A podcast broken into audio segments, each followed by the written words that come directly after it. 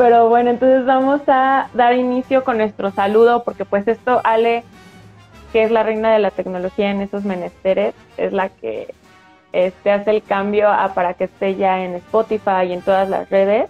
Entonces tenemos que dar un saludo para quienes no nos estén viendo en vivo y para que entre bien el programa. Entonces, pues, este, yo soy Jimena. Yo soy Alejandra. Y esta es la sexta emisión de Plática de Tías y hoy vamos a hablar de un tema que sigue siendo muy polémico. Yo creo que ya es hora de que deje de ser tan polémico y que nos demos cuenta de la importancia que tiene y es sobre la importancia del aborto legal eh, y sobre todo eh, hablar sobre si se debe de debatir de este tema, ¿no? Porque hace poco fue muy famoso un debate que les tengo que decir que yo solo vi en cachos porque no quería dar vista a este debate. Es, es una decisión política mía, no, no es que este, no que no haya escuchado otros debates sobre, sobre este aborto, etcétera, ¿no?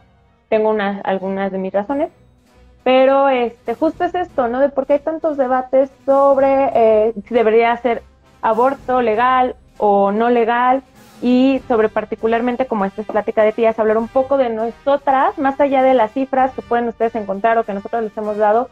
De hecho, en Hotbox tenemos, eh, tenemos un video tal cual sobre aborto legal México que lo pueden buscar en nuestras redes y damos datos más duros sobre la importancia del aborto legal. Más bien esto es como una plática sobre por qué a nosotras nos parece importante que sea legal y por qué no debería de ser un tema debatido. Sí, y sobre todo también insistir, eh, y era algo que le platicaba Jimena, ¿no? Este, pues Jimena y yo ya tenemos un buen de rato aquí, ¿no? En este, en este andar feminista y sabemos, ¿no? Sabemos la postura clara respecto al aborto. El problema resulta que este tipo de debates que se hacen atraen a las chicas eh, adolescentes, ¿no? Que apenas están entrándole todo a todo este rollo. Hablo de, no sé, jóvenes de 12, 13, 14, 15, 16, 17 años que apenas están entrándole a esto del feminismo. Y me parece bastante curioso que este tipo de debates suelen ser como el marco teórico que utilizan las chicas para basarse, ¿no? O sea, es, es decir, nosotras ya no los vemos, ¿no? O sea, vemos un debate de este tipo entre influencers y lo pasamos de largo, ¿no? Ni siquiera le damos, ni, ni siquiera le prestamos la atención, ¿no? Yo no estaba enterada de este debate, ¿no? Hasta hace unos días. También, perdón por, por interrumpirte, y no estamos diciendo que estén mal, o sea, que estén mal que la primera entrada hacia estos temas sea un debate de influencers, ¿no? Ah, creo que no. es como, ajá. El problema ah. es que no, no, sí está muy bien, ¿no? O sea, recalcarlo. No está mal que las chicas se informen a partir de las influencers, ¿no? O sea, eso es excelente. El problema es el contenido, ¿no? Yo no lo conocía hasta que una alumna me hizo llegar este debate y, me dijo que estaba sumamente conflictuada porque no entendía si era necesario hacer un debate de este tipo, ¿no? Entre personas que están profetos ¿no? y personas que están a favor de la decisión de las mujeres, ¿no? Entonces, eh, platiqué con mi alumna y, y, me, y me, se me prendió la, la alarma, ¿no? De respecto a qué se están informando, ¿no? ¿Cómo se está informando? Qué tipo de información se le está dando a las adolescentes. Porque bien, nosotras, y como lo vuelvo a repetir, ¿no? Nosotras ya estamos bien entradas, ¿no? Y ya tomamos una decisión, ya tenemos una postura política bien clara respecto al aborto. Pero ¿qué pasa con las chicas, ¿no? ¿Qué pasa con las jóvenes que apenas están aprendiendo sobre esto, que apenas están aprendiendo sobre su cuerpo, apenas están aprendiendo sobre sus derechos ¿Y qué pasa cuando se enfrentan a un tipo de debate de esta clase, de esta naturaleza, en donde, y de entrada, ¿no? De, entrada se debaten derechos, ¿no? Y desde ahí ya hay una problemática bien dura, ¿no? Porque cómo se vuelve un tema de conversación y una, un debate de, ¿estás a favor de que las mujeres tomen una decisión o no? Pues por supuesto que sí, ¿no? O sea, la respuesta tiene que ser un sí rotundo, ¿no? Entonces, era y era esta necesidad de recordarles, ¿no? Ya desde nuestra postura de tías, no desde el adultocentrismo, sino desde la postura de decir, vamos a aclarar bien las cosas, ¿no? O sea, que eh, el acercamiento que tengan las chicas en este momento sea un acercamiento informado, ¿no? Sobre todo informado y que puedan a partir de ello tomar decisiones, ¿no? A partir de ahí poder decir, bueno, lo voy a hacer, no lo voy a hacer, me voy a seguir informando, voy a seguir, seguir leyendo y seguir comentándolo, ¿no? Platicándolo. Mi alumna decía que este debate eh, lo, lo platicó con una de sus compañeras, ¿no? Y que no sabían a qué conclusión llegar, pero que es algo que circula en las redes y me parece preocupante que sea el, el contenido con el que las chicas estén aprendiendo. Sí, y bueno, o sea, como para ir apuntalando a este tema es, en particular, nosotras hemos hablado mucho de esto y es que no, no se debe debatir de este tema porque simplemente es un derecho humano y bueno, ya se acabó la transmisión.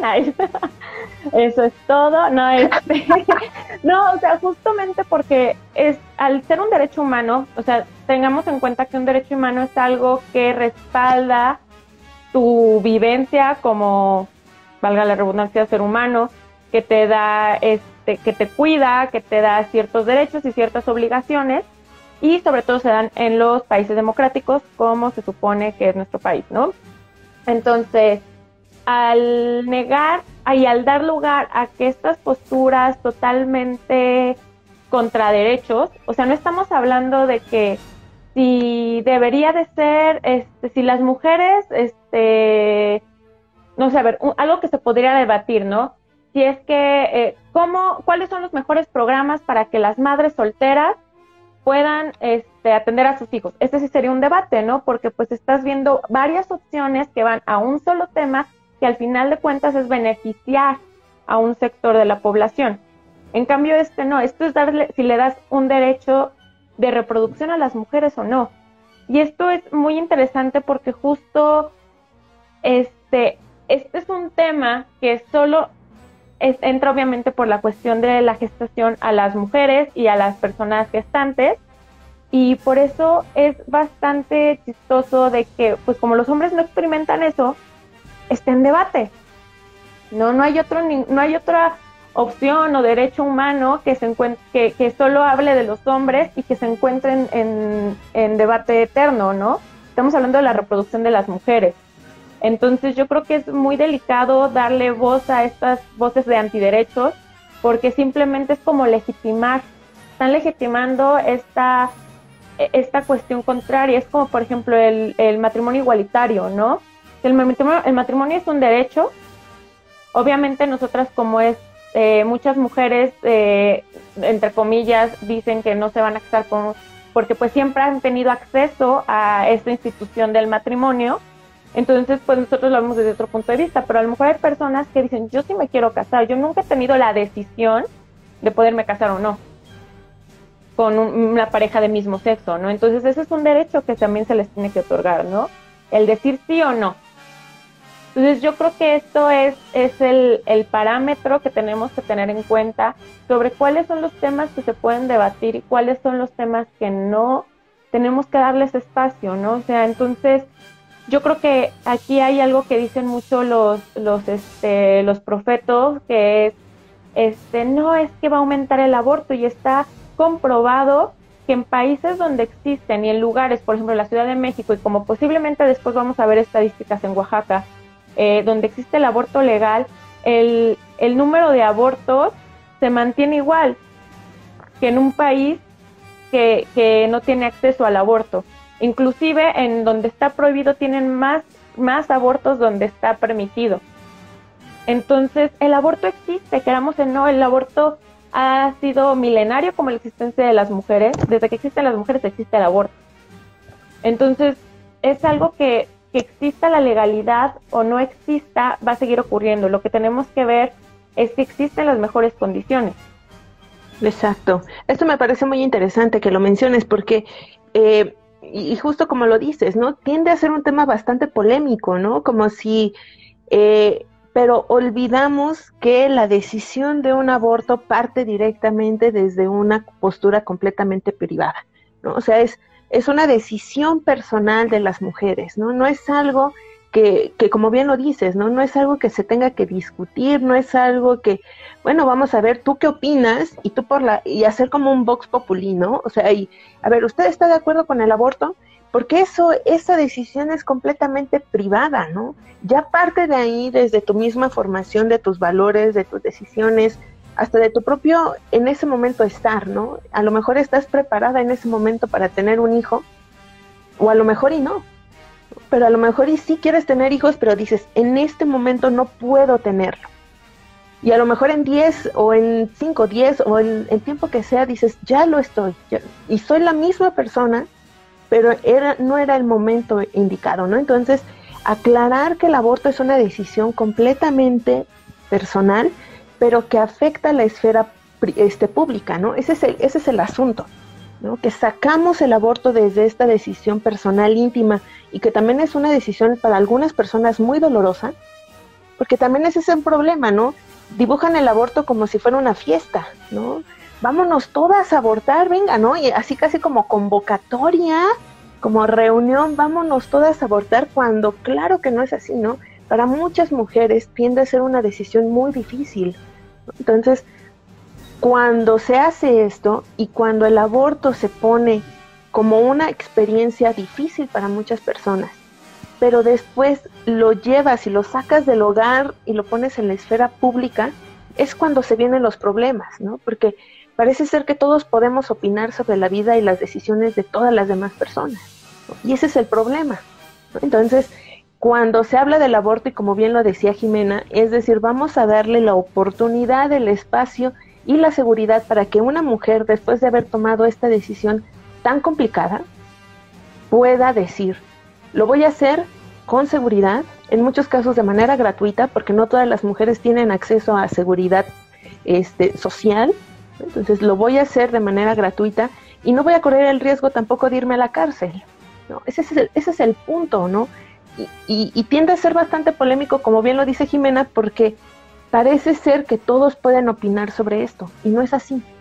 O sea, la propia experiencia de la maternidad, yo ni siquiera a veces, ¿no? Yo ni siquiera a veces me atrevo a opinar, ¿no? Sobre la maternidad, porque sé que, y se ve, y lo veo con amigas, lo veo con mi propia familia, que se ve que es una chambota, ¿no? O sea, se ve que es algo complicado, complejo, difícil, porque yo voy a eh, opinar, ¿no? Porque yo voy a decirle, no tengas hijos o ten hijos en este sentido, ¿no? Y, y regresando a este debate, que yo también vi unas partecitas porque no aguanto a muchas, de las que salieron ahí. la verdad, ¿no? ¿no? No aguantaba muchas chicas que estaban ahí debatiendo.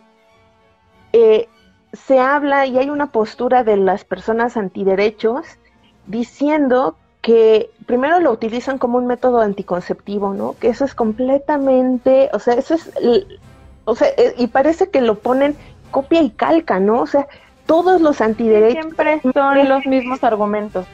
Sí, manejan el mismo argumento, ¿no? Es que eh, lo van a usar como método anticonceptivo.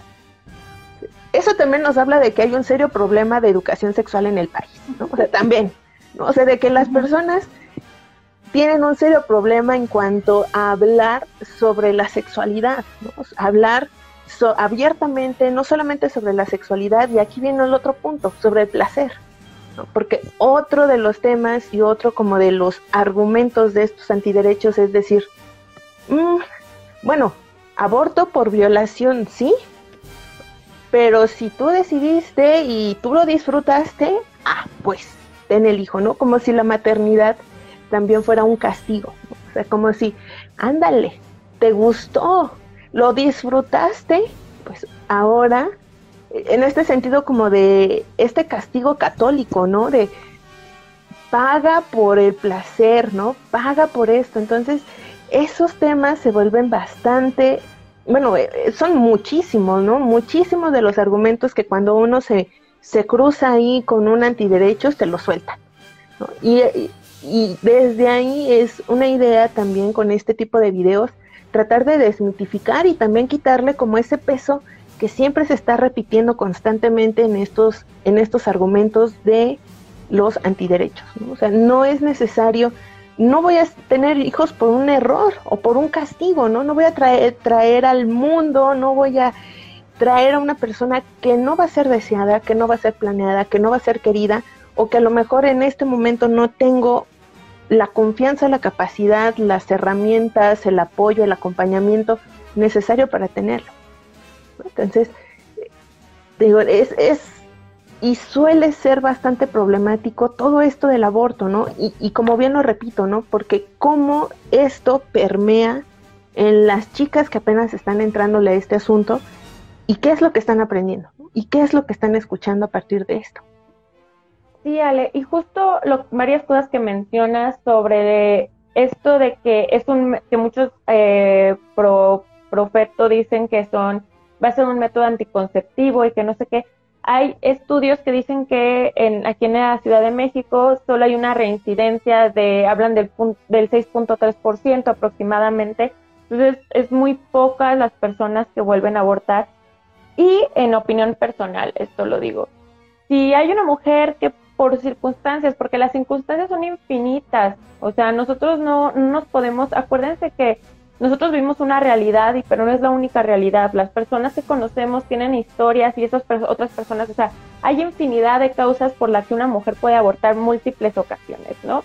Las desconocemos. Pero si yo pienso, si hay una mujer que en sus circunstancias de vida a lo mejor no tiene acceso o posibilidad de, de acceder a métodos anticonceptivos, etcétera, y está decidiendo abortar, pues yo creo que es más válido que a lo mejor trajera mm, bebés a, o, maternar, ¿no?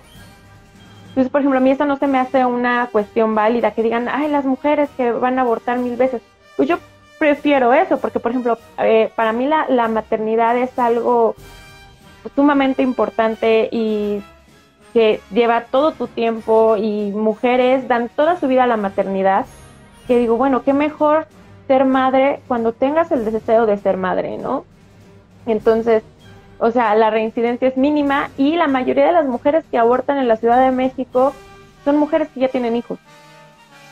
O sea, es, esto del aborto legal en la ciudad ha venido a desmitificar muchas cosas, ¿no? Que se nos vienen diciendo, ¿no? Que este, son las adolescentes y no sé qué, que van a abortar y bla, bla, bla, y van a revolver a abortar y van a y van a correr todas a abortar. Y como dices, sale o sea, eso habla también de una falta de educación sexual, que no tienen ni idea de qué es un aborto, no tienen ni idea de cómo es el proceso de un aborto, ¿no? Entonces, no solamente es una decisión moral, ética de cada mujer, dependiendo su educación, su entorno, etcétera. También físicamente viene un desgaste, como cualquier intervención médica, ¿no? Entonces, no es una cuestión que cualquier mujer quiera volver a pasar múltiples veces. Entonces, que lo vean tan fácil como decir, ay, pues cualquiera se va, se va a querer enfermar de COVID, ¿no? O sea, dices, pues no tienes idea entonces qué es enfermarte de COVID, ¿no? No tienes idea qué es ir a, abortar, ¿no? De, de tomarte eh, cuatro pastillas misoprostol, que puedes accionar ya. ya, ya el consejo.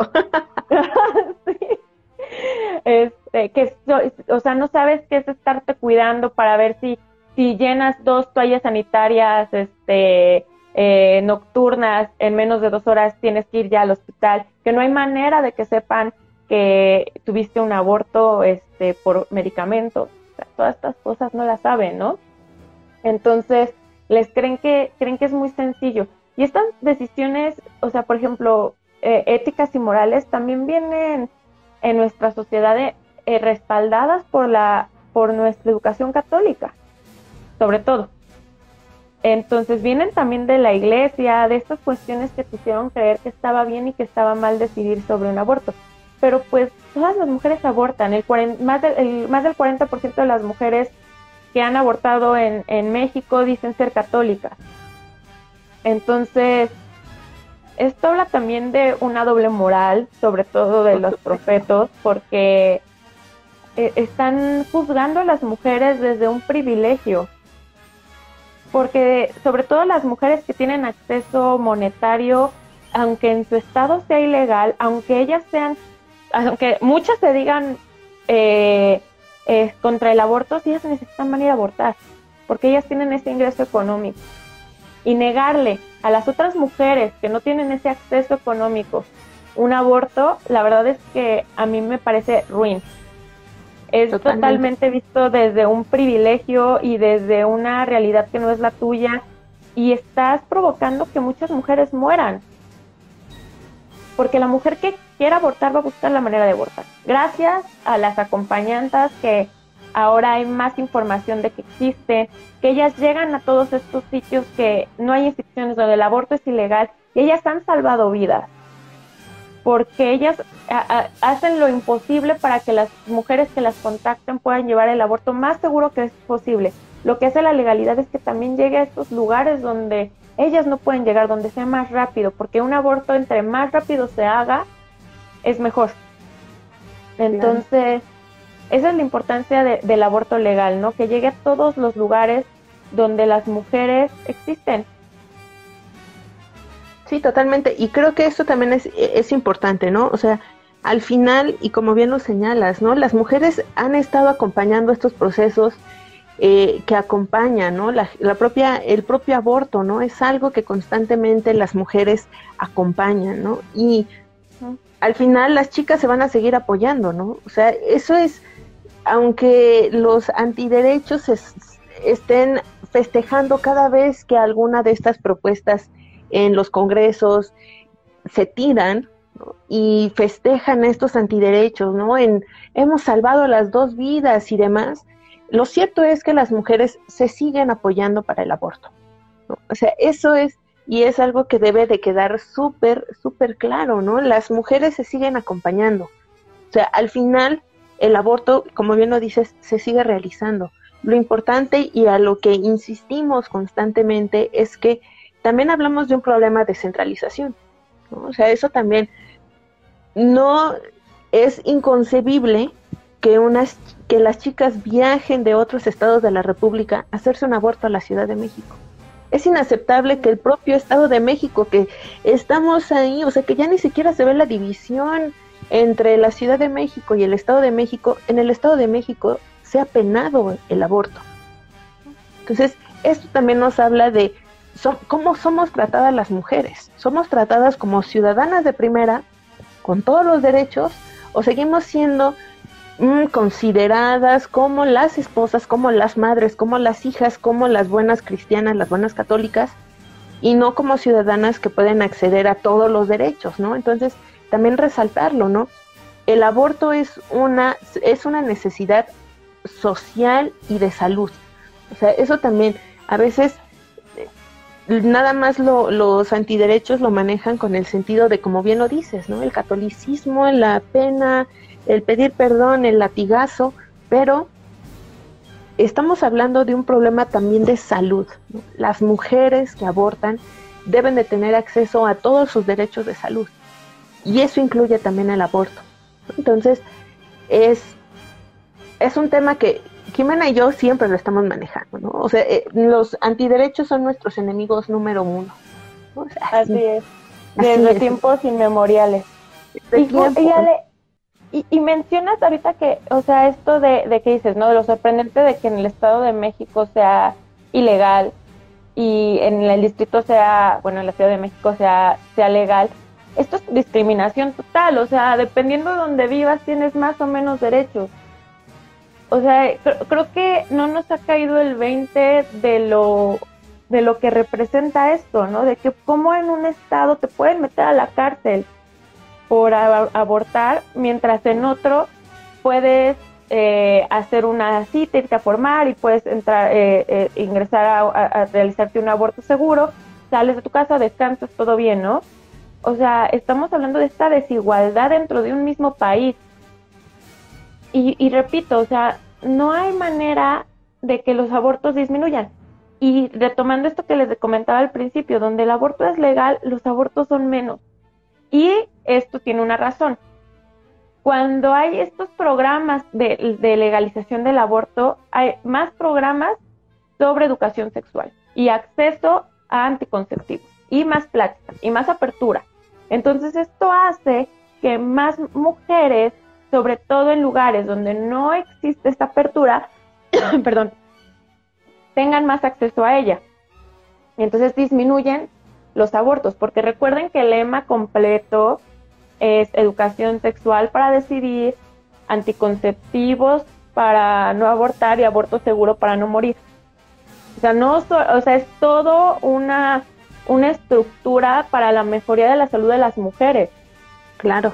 Entonces, eh, estos no son datos que, que la verdad que nosotras, digamos, los estamos usando a nuestro favor. No, hay muchos, o sea, hay estadísticas, hay países que llevan eh, este, décadas teniendo aborto legal, entonces esto está está registrado en el distrito ya yo cumplimos en el 2017 10 años, o sea, ya hay registro de todos estos casos, de quiénes son la mayoría de las mujeres que abortan, cuántos hijos tienen, de qué religión son, si vuelven a abortar. Todas estas estadísticas nos hacen, nos hacen una media para saber qué es lo que, lo que está pasando en realidad. Entonces, este, es muy, esto es muy, muy importante, sobre todo para las, las mujeres o chicas jóvenes, niñas, adolescentes y que nos, lleguen a escuchar, es que ustedes tienen la decisión total sobre su reproducción. y me parece muy fundamental hablar de algo que normalmente este, se dice, pero es que, o sea, debe de ser legal.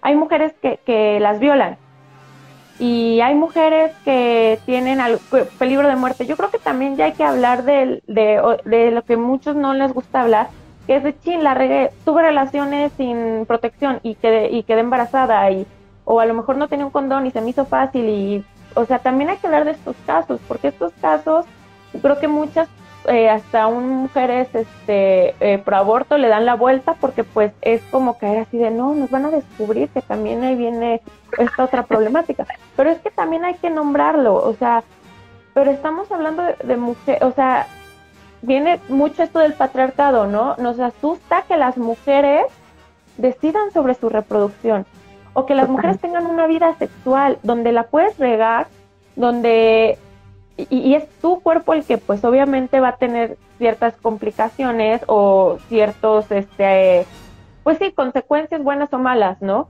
Pero es toda esta educación eh, católica, etcétera, que nos tienen claustradas de cómo voy a decir que pues se me hizo fácil, ¿no? Y la regué. Entonces, creo que la, la, importancia es la decisión de nuestros cuerpos, ¿no?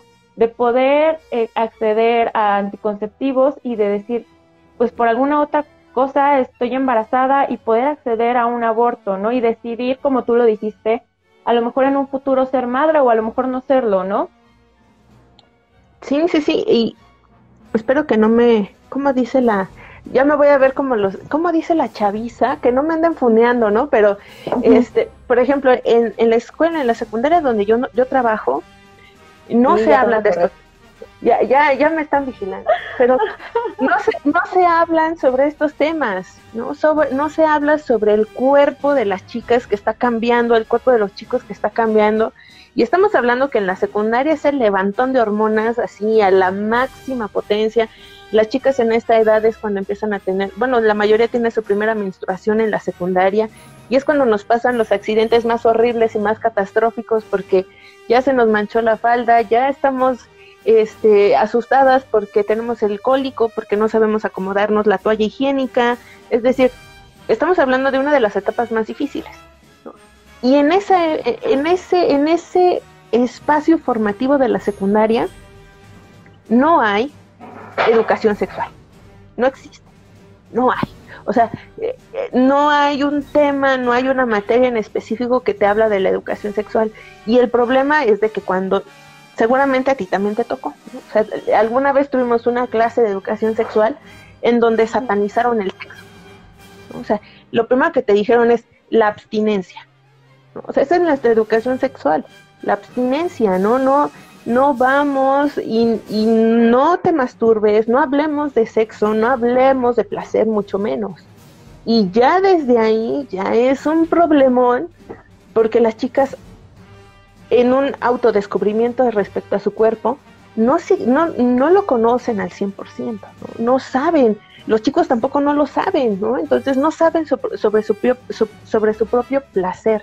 Entonces, e, es cuando nos enfrentamos a estos chicos que tienden a regarla ahí, ¿no? Eh, que están experimentando y es estos chicos también que, eh, que resultan en un embarazo, ¿no?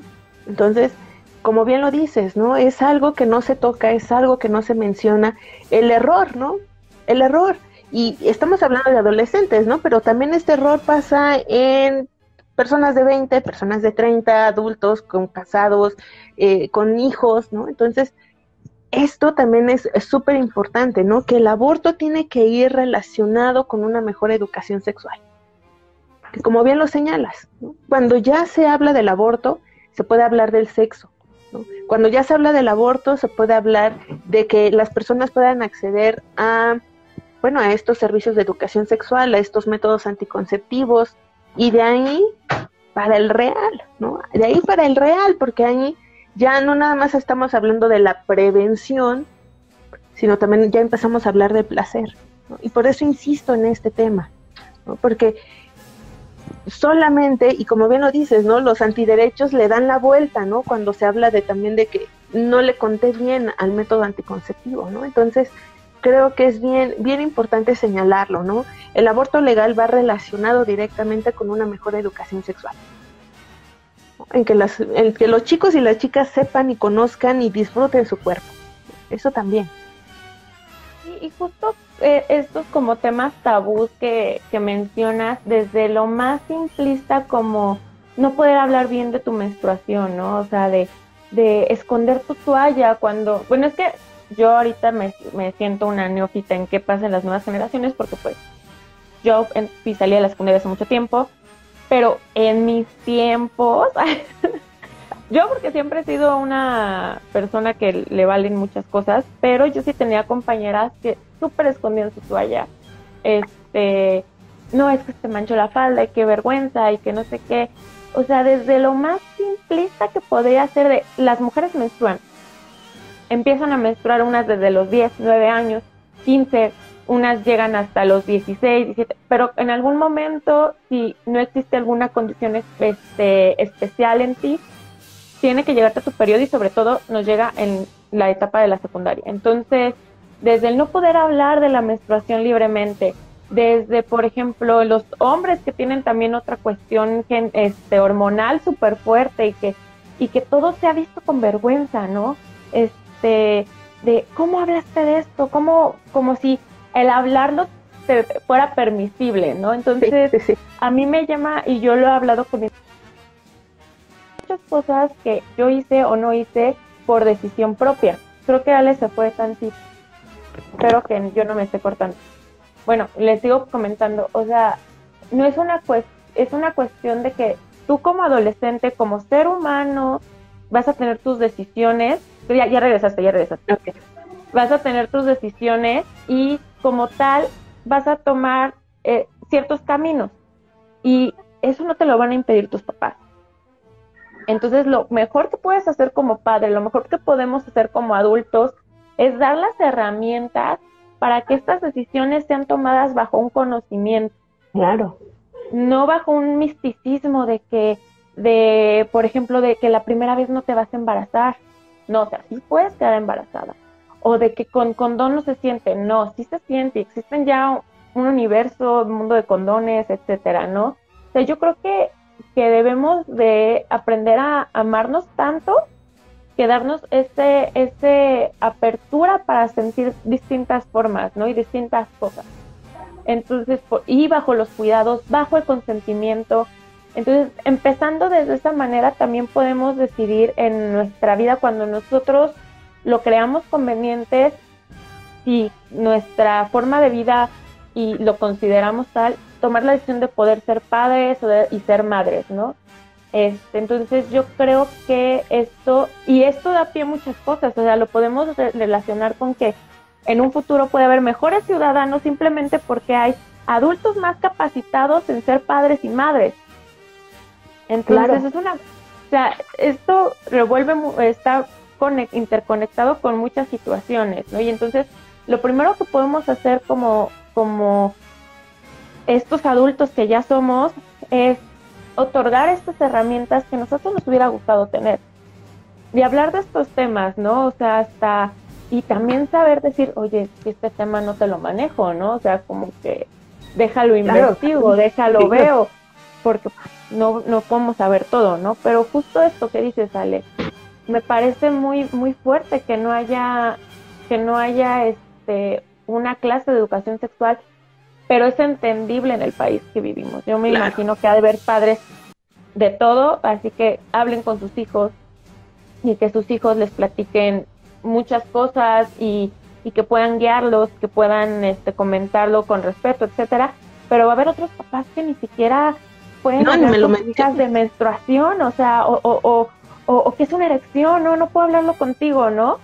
Estamos, o sea, yo creo que por eso, o sea, pero las escuelas se van por lo fácil, ¿no? Que es, que es, no existe. Mejor no nos metemos en pedos, ¿no? Sí, guarden a sus hijas, guarden a sus hijas y guarden a sus hijos y que salgan ya hasta cuando ya decidan casarse y, y no hablemos de estos temas, ¿no? Y, y si no lo veo y si no lo escucho, no existe. Entonces, y, claro, ¿no? Te enfrentas a papás que les parece ofensivo hablar sobre el cuerpo de los hijos, ¿no? Y, y se vale, ¿no? Y se vale también. Pero si no estás de acuerdo con que la escuela hable sobre estos temas, ¿qué se hace en la casa, no? ¿Qué se hace en el ámbito privado? en el que yo voy a reflejar mis miedos, mis, mi propia formación, ¿no? Porque estamos hablando también de, de estas generaciones, ¿no? Estas generaciones que se enfrentan y que chocan, ¿no? O sea, nuestros papás evidentemente fueron educados bajo otro sistema de valores, bajo otro sistema de reglas, a como estamos educadas tú y yo. Y probablemente nuestros hijos, si tuviéramos y si decidiéramos a lo mejor en unos cuantos años, ¿no? nuestros hijos van a ser educados de otra manera completamente diferente, ¿no? Entonces, también estos papás que tienen hijos, ¿cómo están educando a sus hijos? Ese también es el cuestionamiento. ¿Cómo los están educando para que un chico ya a los 20 años empiece a, en este sentido, se, se vuelva un, un antiderechos que se vaya a hincar frente a las catedrales y que les esté gritando a las mujeres que cierren las piernas. O sea, como un chico de 18, 19, 20 años ya está manejando eso. Y es que eso a mí me parece muy fuerte porque, por ejemplo, yo siempre, yo tengo familia religiosa y, siempre como con el respeto que todos nos, nos merecemos, siempre he pensado de tú puedes decidir o estar en contra de, del aborto, pongamos, ¿no? Y tú dices, yo en ninguna circunstancia abortaría, en ninguna, porque para mí en mi forma de, de dirigirme y de ver la vida, eso es pecado y está mal. Perfecto, o sea, que exista una legalidad no, no te dice que tengas que abortar. Por supuesto. La diferencia aquí es que quieren poner su pensamiento en el cuerpo de otras mujeres. Y eso es lo grave, ¿no? O sea, por ejemplo, estos hombres que tú mencionas, hombres antiderechos que, que aún hablan desde totalmente un desconocimiento y de no, nunca saber, nunca van a saber qué es que te obliguen a, a parir o que tengas que ser mamá o que tengas menstruación, etcétera hablando de un desconocimiento total sobre qué deberían y no hacer las mujeres. Totalmente. O cómo debería o no funcionar el cuerpo y las decisiones de las mujeres. Entonces, esto este es lo que es peligrosísimo y volvemos a lo mismo. Es cuando se abren estos debates de por qué estas personas nos tienen que decir que no debe de ser legal el aborto, es darle legitimidad a estos discursos de antiderechos. Es como decir, ah, ellos tienen algo que decir, también hay que escucharlos. Hay que Pero lo que, hay que hacer diciendo es puro obvio. Claro es puro odio y pura cuestión de porque yo lo digo y porque, y si por mí fuera, te fueras a la cárcel y te morirías ahí porque tu vida ya no me importa. Ya no me, tu vida de, de, de, las mujeres, que de la calidad de vida que ellas tengan, no me importa. Y merecen un castigo. Entonces, pues muy pro vida, como se hacen llamar, no son. O sea, ellos solamente defienden su círculo y lo que ellos piensan, ¿no? Entonces, a mí me parece terrible que sigamos, y por ejemplo, de este debate que, que mencionas, Ale, este, yo como seguidora de TikTok, muchas chicas que también está muy padre lo que muchas chicas están haciendo en TikTok de hablar sobre feminismo, etcétera. Este, hablaban, ponían partes de estos, de este, de este, este debate de esta youtuber Y luego, luego yo me acuerdo, dije, esta no, no era la que dijo cosas homofóbicas y ahora, ¿por qué está haciendo eso? O sea, porque también, también se nos olvida tan pronto de dónde vienen estas personas, ¿no? Y cuáles son realmente las intenciones que tienen para hacer estas cosas, ¿no? O sea, un video monetizado, este, eh, ella creo que dio, se vio muy a la baja por, por estas cuestiones que dijo, y ahora otra vez tomando vuelos porque está dando apertura. ¿Y qué clase de apertura está dando, no? ¿De dónde vienen estas cosas? Entonces yo creo que también debemos de decidir a quién le damos espacios o a quienes damos nuestro tiempo, porque lo más importante que tenemos como seres humanos en este sistema capitalista es nuestro tiempo y nuestro tiempo también genera cosas. Entonces, ¿qué contenido también vas a ver, no? Yo ya en otros temas, pero... No, pero tienes, no, tienes muchísima razón, ¿no? Yo a mis alumnos constantemente les digo, ¿a quiénes, a quiénes elucubramos? ¿A quiénes los ponemos en el pedestal? Estamos poniendo ejemplos, estamos poniendo personas que dirías, yo quisiera ser como esa persona.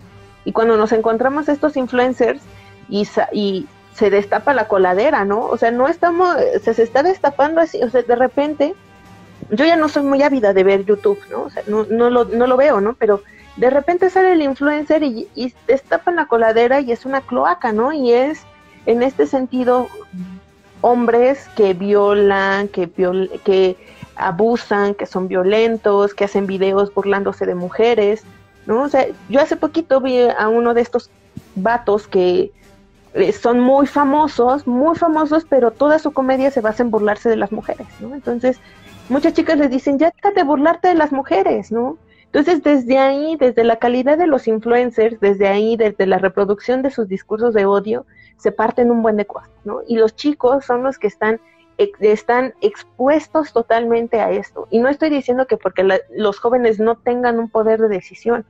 Por supuesto que sí. No, al contrario. o sea, ellos tienen todo el poder de decisión. Totalmente, ¿no? Y son jóvenes que tienen una capacidad de crítica y que saben tomar decisiones, pero si es lo único que se, y es el único contenido que está, ¿no? Si es lo único que ven, si es lo único que se recomiendan entre ellos, es lo único en lo que se comparten, pues obviamente vamos a ver a personas, como bien dices y como vimos en el video, que son homofóbicas, que están hablando desde el discurso del odio, desde decir, por mí que se mueran, ¿no? O sea, desde que te hacen esta pregunta, ¿a ti te hubiera gustado que te hubieran abortado? Oye, estás, o sea, estás, y aparte me estás diciendo que en este sentido, mi vida, o sea, la decisión que tomó mi madre de tenerme es ya cuestionable, entonces tú también son antiderechos, mijo, porque desde este simple hecho de que esta siempre pregunta, ¿no? En todas las redes, ¿a ti te hubiera gustado que te hubieran abortado? O sea, y ahí es una cuestión que a mí me a mí me gusta que como juzgando la decisión de mi mamá de tenerme. O sea, no me conoces, no conoces el contexto por el que mi madre tomó la decisión de ser mamá. A lo mejor no tomó la decisión, a lo mejor fue obligada. Entonces, si partimos de eso, eh, las personas antiderecho están fomentando el odio a montones. Y, si por ellos, y también están hablando, ten hijos, no me importa el hijo cuando nazca. O sea, no me importa si ese hijo va a ser amado, si ese hijo va a tener todas sus, sus necesidades cubiertas, si va a tener una buena calidad de vida. Eso no me interesa, tú tenlo. Y no me interesa tú, tu vida, tus decisiones, tu futuro, tus planes, no me interesa. Y eso, eso para mí me parece inconcebible, ¿no? Que una persona pueda atreverse a tanto, atreverse a tanto. Sí, Ale, totalmente. Oye, ahorita perdón por este que te iba a interrumpir, pero justo eso, ¿no? A mí me gusta como cambiarle un poco de, bueno, yo en lo particular, mi mamá, eh, yo con mi mamá asistí a los siete años a las primeras pro aborto en la ciudad, en el Distrito Federal entonces. Y yo pues puedo decir con la libertad de que pues yo estoy aquí pues seguramente porque mi mamá si no hubiera querido tenerme no me hubiera tenido. Entonces es lo mismo, ¿no? La importancia de maternar cuando una quiere maternar. Y eso es lo que creo que, que debemos este, exigir, ¿no? O sea, que tengamos esa decisión desde nuestro pensar, desde nuestro conocimiento, porque también si eres adolescente y dices, yo voy a tener a mi hijo y me vale, es tu decisión.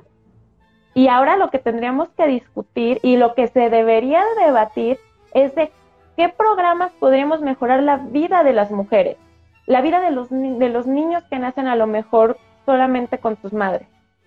Eso, la, mejora de la calidad humana y ver cuáles son las opciones que hay y cuáles son las, las este, las las direcciones para que las vidas de todos los seres humanos mejoren, eso es lo que debería de ser en debate, ¿no? O sea, yo pienso que este es un mejor programa, no, yo pienso que este es un mejor programa por esto, por esto, por esto. Esas son las cosas que se deberían de debatir, ¿no? Sí, sí perdón, perdón, y, interrumpiéndote y acompañando a esto que dices, ahorita pasó lo del 10 de mayo, ¿no? Y sacaron la estadística y dicen que un 85% de las madres aquí son madres solteras. Y los programas, las estancias infantiles, las guarderías, todo esto se redujo a la mitad, ¿no? Y muchas cosas se cerraron. Entonces, como bien lo señalas, nos estamos enfocando en discutir una deuda democrática, ¿no? porque el aborto es una deuda democrática que se tiene en este país y que está sustentada en el artículo 1 de la Constitución, la libre autodeterminación del cuerpo de las personas, desde ahí, o sea, estamos partiendo del debate de algo completamente errado, ¿no? Y como bien lo dices, vamos a hablarlo desde el sentido de qué se está haciendo por las mujeres que deciden tener sus hijos. ¿O qué estamos haciendo por las mujeres que no lo quieren tener? Es, es todo esto, creo que creo que es volvemos ahora sí que dándole ya vuelta a esto, es que eh, hay cosas que se deben de debatir, hay cosas que no se deben de debatir, porque simplemente son cuestiones íntimas, pero que se debe, que el, que los, eh, que el Estado debe de salvaguardar, que debe de garantizar. Y en este caso, es parte de la salud pública de las mujeres tener acceso al aborto y tener acceso a anticonceptivos y tener acceso a educación sexual. Entonces, el Estado debe de garantizar estos derechos y la sociedad debe de respetar a las mujeres que por X o Y razón accedan a ello.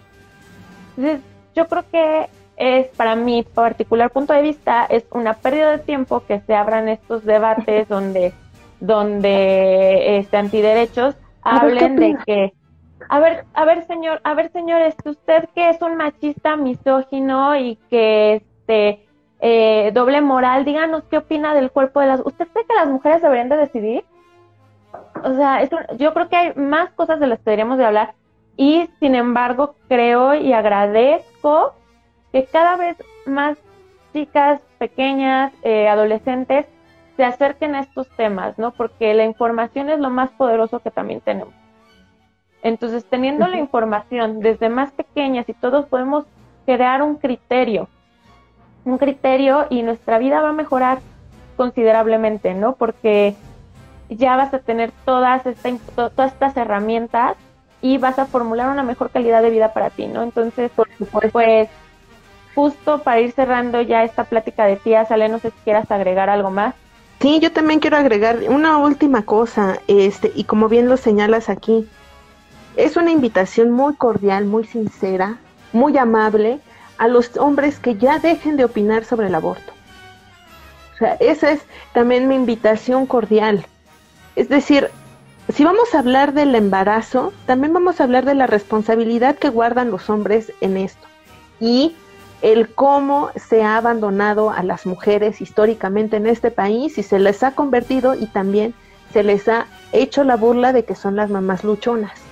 Desde ahí también a estos hombres, si nos llegan a escuchar, es de que mejor, porque este, también ahí podemos entrarle a este debate respecto a qué están haciendo los hombres, respecto a cuando ya tienen hijos, están cuidando a sus hijos, están pasándole la pensión alimenticia a sus hijos, están verificando que sus hijos estén cumpliendo con todas sus garantías y también si no quieren tener hijos, el, el embarazo al final resulta ser cuestión de dos. Entonces, ¿dónde están estos hombres que abandonan a las mujeres? ¿Dónde están estos hombres? ¿Dónde se cuidan? ¿Cómo se cuidan ellos, no? O sea, un hombre usa condón de, cuando justamente sacas, sacaste ese tema hace un ratito, ¿no? Con el condón no se siente igual. ¿O cuántos casos hay de hombres que en el, en el acto sexual se quitan el condón y no le avisan a su pareja? Eso es violencia sexual, ¿eh? ¿Y cuántos hombres no se revisan cotidianamente de enfermedades de transmisión sexual? ¿Y cuántos hombres no se hacen la vasectomía? Entonces, desde ahí también, hombres jóvenes, no, no tenemos por qué hablar nosotros, o sea, yo no me atrevo a hablar sobre las decisiones y el cuerpo de un hombre, entonces también viene para el otro lado, ¿no? O sea, también en este sentido. Y si ya vamos a hablar sobre esto, pues también qué tanta responsabilidad y también, no, ya voy a ser una tía. ¿Qué calidad moral hay? ¿Qué calidad moral hay para estar hablando de estos temas? y tampoco no revisarnos, ¿no? Y no ver las violencias que estamos reproduciendo en el sentido de los hombres, ¿no? O sea, eh, esto también nos habla de, y porque los antiderechos, la mayoría de estos antiderechos son hombres, son hombres. Entonces desde ahí también es un cuestionamiento respecto a, ¿en serio tienes que hablar o tienes el derecho para hablar sobre el cuerpo de las mujeres? Pero para ti, si no te pones un condón, ¿no es lo mismo? o no, o en este sentido, tú no quieres acompañar a, tu pareja siquiera a un ginecólogo, ¿no? Porque también hay cuestiones donde ambos se tienen que informar y nada más la chica es la que está cargando con toda la responsabilidad de cuidarse.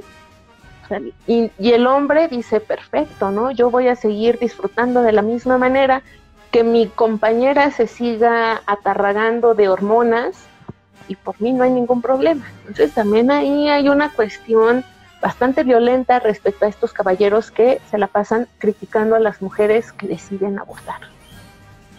Sí, Ale, todas estas dinámicas del poder del patriarcado eh, se ven en todos los ámbitos y justo lo que mencionas, ¿no? O sea, tantos hombres antiderechos que están opinando sobre el cuerpo de las mujeres porque no pueden concebir que las mujeres decidan sobre sus cuerpos sin tomarlos en cuenta, ¿no? Entonces, hablando de distintos temas, y yo creo que es fundamental que los hombres hagan su parte y que hablen sobre las cuestiones que ellos les tocan, ¿no? Totalmente de acuerdo contigo, Alex.